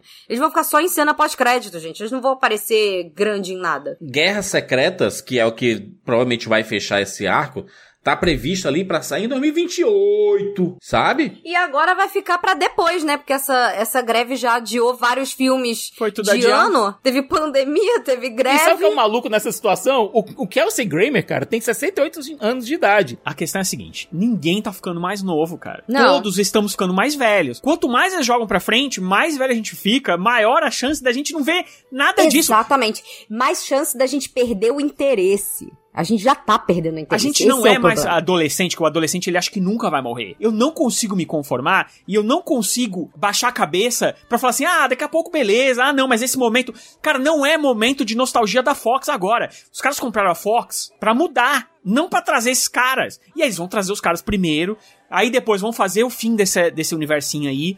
Aí depois eles vão escalar. Cara, eu não tô ficando mais novo, mano. Eu não consigo achar isso bom. Pra mim, isso é papagaiada. É só dinheiro, dinheiro, dinheiro, dinheiro. E isso, sinceramente, na minha opinião, já deu um saco, cara. E outra, né? Esses adiamentos que rolaram aí dos filmes da Marvel, né? Colocando quatro filmes ali pra 2025 e tudo.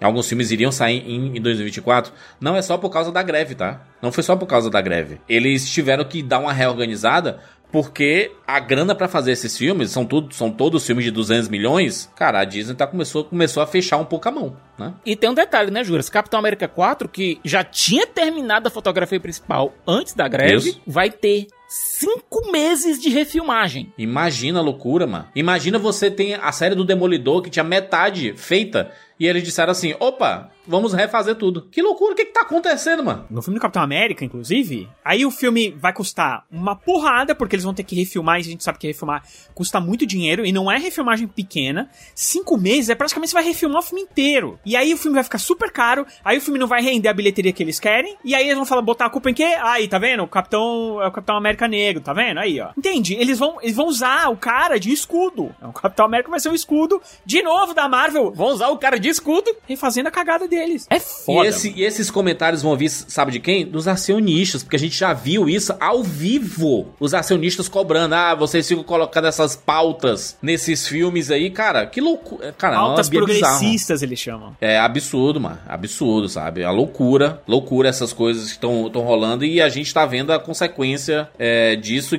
Cara, e infelizmente, esses filmes de super-heróis, eles estão na sua pior fase. Acho que a sua pior fase. A gente tem o pior ano da história da DC no cinema. É o pior ano. Pior ano. Não existe é, período pior pra, pra DC no cinema do que é, 2023. Da Marvel, a gente teve o Guardião da Galáxia, foi um filme bom. A gente teve lá o Loki, foi uma série boa. Né? Então a gente tem um, um, um, equilíbrio de pelo menos alguma coisa interessante. Mas o fato é que existe uma, uma, uma, fadiga, e aí você pode até dizer assim: não, não tem, a gente tem fadiga de. Né, porque os, os filmes são ruins. Não é só isso, cara. Não é só isso. Sabe? Esses filmes aqui que estão saindo, talvez em outros momentos eles, eles até funcionassem, sabe? Só que como a gente tá vendo tanto, tanto desses filmes, eles são todos muito parecidos, e como a gente sempre fala, cinema é muito caro. Muito caro. Pra gente ficar indo gastar essa grana pra filmes mais ou menos, cara. Pra filmes mais mais ou menos. E olha, é difícil. Por mais sabe? que a Marvel vá dar um descanso no ano que vem, em relação ao cinema só com o Deadpool 3, que eu acho que vai ter uma cara muito mais Ryan Reynolds do que qualquer outra coisa, a gente tem que lembrar o seguinte: a Sony vai lançar três filmes do, entre aspas, universo Homem-Aranha no que vem. Madame Teia, Craven, que ia sair esse, sair esse ano e foi adiado por conta da greve, e.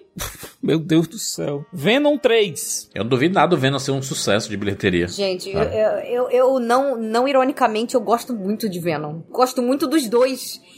Eu adoro, é uma isso, cara. galhofa maravilhosa. Eu rio, eu me acabo de rir. Por mim, pode, pode lançar. Pode lançar mais, que eu vou É. sempre estar vendo. Ou seja, mesmo com esse descanso da Marvel Studios, cara, vão ser seis filmes Os filmes de... herói, não, né? É, porque ainda tem o Coringa 2, que por mais que tenha uma galera que diz, não, não é filme de boneco. Gente, Mas é de DC, é filme DC. de. É DC. É DC, mas é um experimento, é diferente, né? É diferente desses de, de universo compartilhado, né? Então, ele acaba sendo diferente exatamente por fugir da fórmula básica desses filmes. E as pessoas conseguem entender isso já no próprio marketing do filme, o quanto ele é diferente. Ah. E depois, no boca a boca. Isso que eu tô falando, se o filme é bom, ele vence essas coisas. Guardiões 3 é o exemplo claro. E eu acho que esse é, um- é uma coisa que tá acontecendo no próximo podcast que a gente vai conversar, que é sobre Loki. As pessoas começaram É. a falar bem de Loki, simplesmente as outras pessoas, como eu, por exemplo, que não ia assistir, resolvi assistir. Porque as pessoas começam a falar bem e acaba se tornando. é, é, quando a coisa tenta sair desse, desse universinho, dessa, de- dessa coisa provinciana, dessa coisa é, é, é, que não é, não é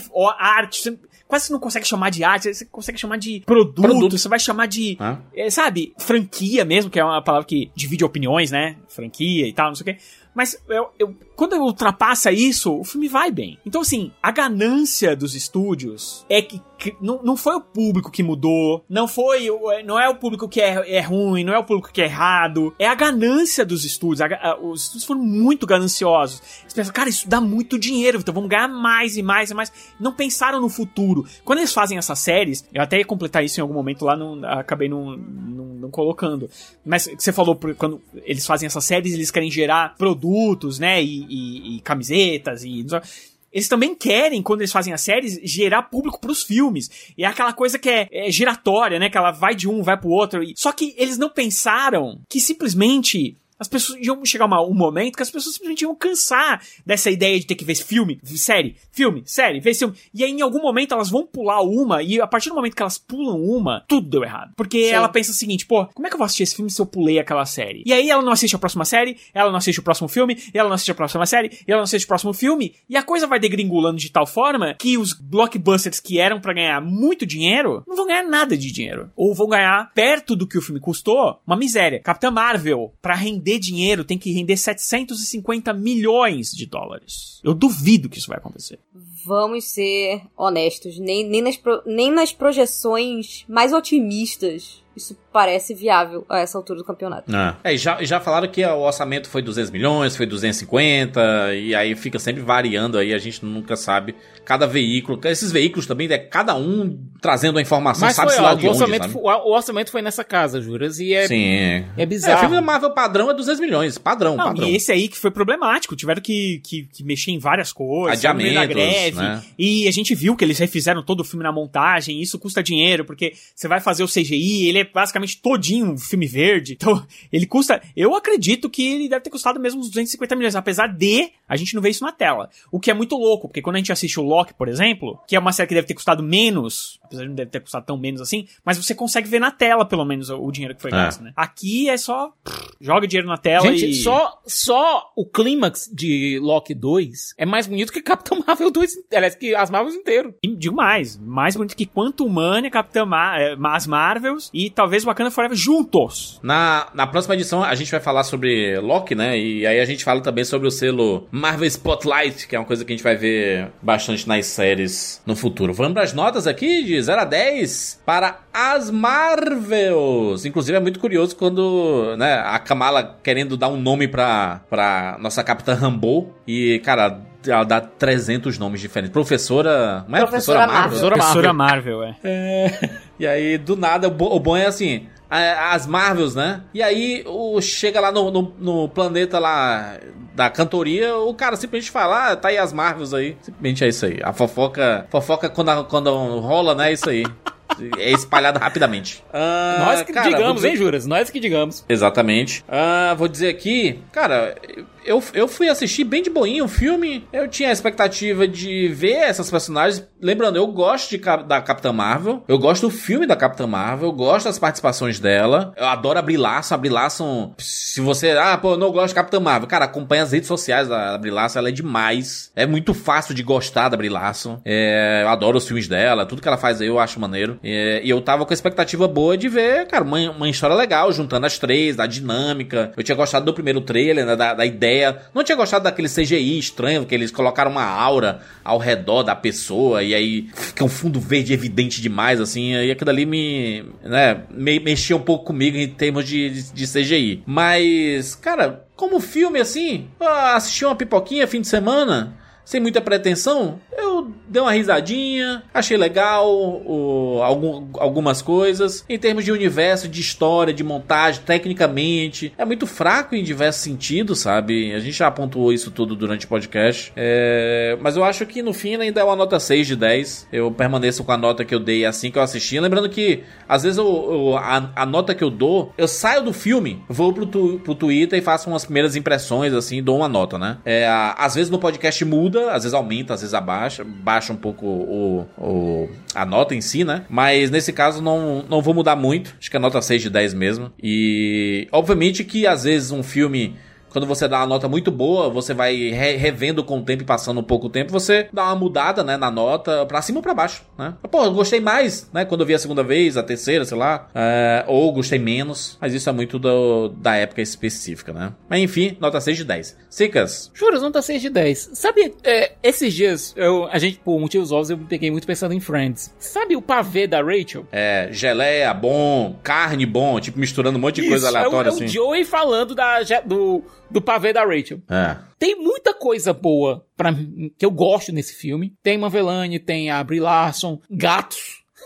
Tem coisas malucas no espaço. Cara, eu gosto de tudo isso. Agora, eu consigo entender muito bem quem não conseguiu curtir essa mistureba toda, colocada totalmente fora de ordem e colocada de uma forma bizarra. Eu me diverti, sabe? Eu me diverti assistindo, sabendo que o ne- essa mistura tá completamente desconjuntada. Pra mim, a nota 6 é mais do que razoável pra esse filme. Não me ofendeu. Quanto Mania com certeza me ofendeu. Eu fui curtir a Irmã Velani lá na tela, curti a Brie Larson, curti a química delas com a Teona Paris. E é isso. Não fui esperando nada. Não recebi muita coisa. Fiquei feliz com o que eu recebi. Nota 6. Tudo bem, Rogério? Eu tava tentando descobrir qual era a nota que eu dei pra Quantum Mania. eu não lembro. Cara, eu.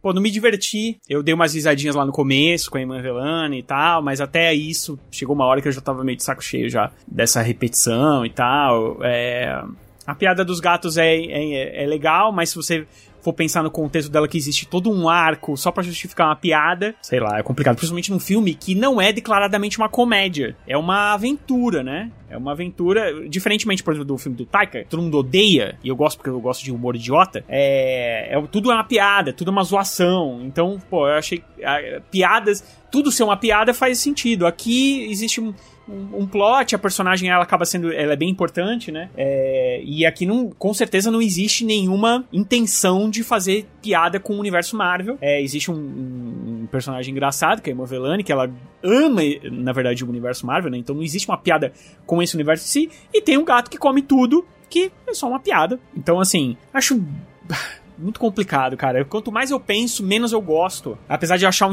um, filme que também não é tão irritante quanto quanto menos. Por isso que eu precisava saber a nota. De qualquer forma, eu acho que é 4,5. Devo tentar, pelo menos, nunca mais assistir para rever essa nota. Mas eu acho que é isso, cara. Acho que no momento é isso. 4,5. E se você é um idiota Hum. que não gosta, porque é lacração, porque você é um idiota mesmo, porque não tem nada, né? Essa palavra é uma imbecilidade e não faz sentido nenhum. Sim. É isso. Essa palavra é um. É um, É um espantalho. é, um espantalho. Exatamente. E, e- e- e o que você falou, Juras, faz muito sentido, cara. A Brie Larson, eu não entendo o hate. O hate, ele é, é muito imbecil, né? Tentar entender um hate. É desproporcional. É, é, é, exatamente. E não faz sentido, né? Porque é uma, uma pessoa tão legal. É uma pessoa que tá. Que nas entrevistas ela é legal, nas redes No sociais Instagram ela, ela, é vai legal. tocar o canal no YouTube dela, que cara. Ela é, é uma ela boa delicinha gente. de assistir. Sinceramente, não consigo entender, mas a gente ter, entender idiotice é complicado mesmo. É, Fê. Olha, eu vou dizer o seguinte: não gostei tanto quanto eu achei que ia gostar, mas também não não detestei, assim, não tô que nem o Rogério, assim, não fiquei azeda com o filme. Pelo contrário, eu me diverti. E por mais que a gente saiba que o roteiro desse filme realmente deixa muito a desejar, ele dá umas soluções meio baratas, entre aspas, digamos assim, né? É, tem coisas ali que a gente, cara, por mais que eu tenha me divertido, a gente não pode simplesmente ignorar. Então, assim, foi um filme que eu adorei assistir. Eu tava sorrindo boa parte dele, porque eu gosto dessas personagens, sabe? Gosto da energia, gosto dos gatos com tentáculo monstruoso, gosto da, da vibe delas terem que alternar os poderes. Adorei a cena delas, inclusive, treinando, né? Fazendo coisas super diferentes, assim, pulando corda, sincronizando com um livro na cabeça. Eu achei que o filme ele fez algumas coisas criativas que me divertiram. E principalmente a interação da- das três personagens. Eu gostei bastante. Eu gosto. Eu sinto. Eu sinto falta da gente ter mais mulheres interagindo, sabe, na telona. Então, eu não sei também é, se eu sou um pouco enviesada, porque eu gosto muito da Miss Marvel. Inclusive, o primeiro Rapadura Cast que eu participei como convidada foi o de Capitã Marvel. Verdade. E uma das coisas que eu lembro que eu comentei quando, eu- quando acho que foi a Kat que puxou o assunto da, da Miss Marvel, eu falei, ai, gente, eu tô apaixonada pela Kamala. O, o que ela faz, assim, o serviço que ela traz pros novos fãs, eu acho um amor. E a Emma Velani, ela é o carisma em pessoa. Eu já sou apaixonada por ela, assim, de graça, porque ela é uma querida. Eu acho que quem, quem fala mal dela fica assim, gente, você já tá morto por dentro, né? Você pode até não gostar da personagem, mas a, a, Iman Velani, ela é. Nossa, ela é um doce. E eu gosto. Nossa, eu gosto muito de finalmente poder vê-la com a Capitã Marvel, ver, né, essa personagem se realizando, por mais que ela não tenha feito tanta coisa assim, o arco dela não tenha desenvolvido tanto assim no filme. Foi um filme que eu adorei assistir, sabe? Até o mundo musical. eu tava sempre sorrindo. É isso, assim como o Rogério, eu gosto muito desse humor mais bobo.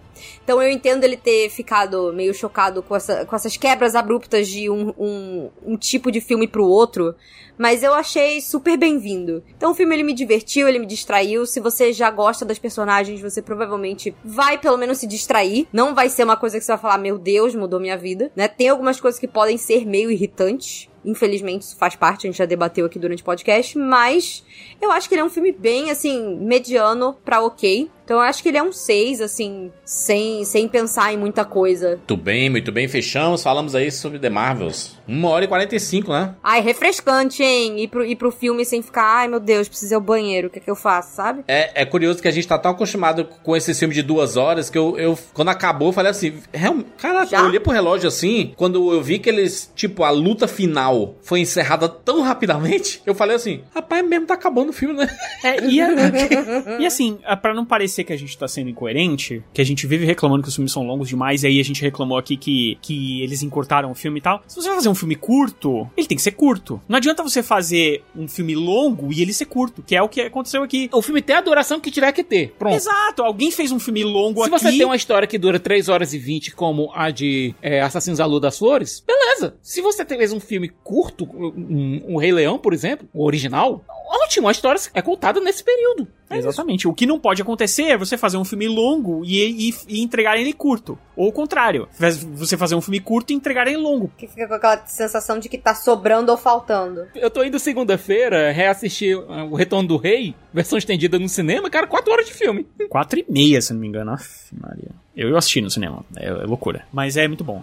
é isso. Inclusive, quando o filme estreou, né? O The Marvel chegou aos cinemas, foi o- quando acabou a greve do- dos atores, né? E aí a gente tá vendo eles todos postando, né? Porque eles não podiam divulgar, não podiam dar entrevista. É, e aí eles estão tipo, "Ah, gente, va- vamos pro cinema, gente. A Emma Velani, eu vi ela indo pra uma sessão de, de The Marvels e aparecendo lá. E é uma sessão que tá, tava rolando. Então, tipo, é, a gente vai ver muito isso, né? A galera mais se movimentando meio que abruptamente, rapidamente, porque a greve demorou bastante, né? Mas foi finalizada aí a tempo de ainda o pessoal conseguir promover, né? Enfim, gente, fechamos aí. Fechamos mais um podcast Marvel. Lembrando que você pode deixar seu comentário lá no Spotify, tem um espaço lá. Se você tá ouvindo aí no Spotify, deixa aí seu comentário sobre o filme, o que é que você achou, o que é que você tá achando desses filmes recentes da Marvel. Você acha que pesamos um pouco a mão? Será que a gente pegou leve o filme? Deixa aí a sua opinião. É muito importante pra gente. Segue a gente no rapadura lá no Twitter e no arroba cinema com rapadura lá no Instagram pra você ficar por dentro de todas as novidades do mundo do cinema e streaming. É isso. Nos encontramos na próxima semana. Tchau!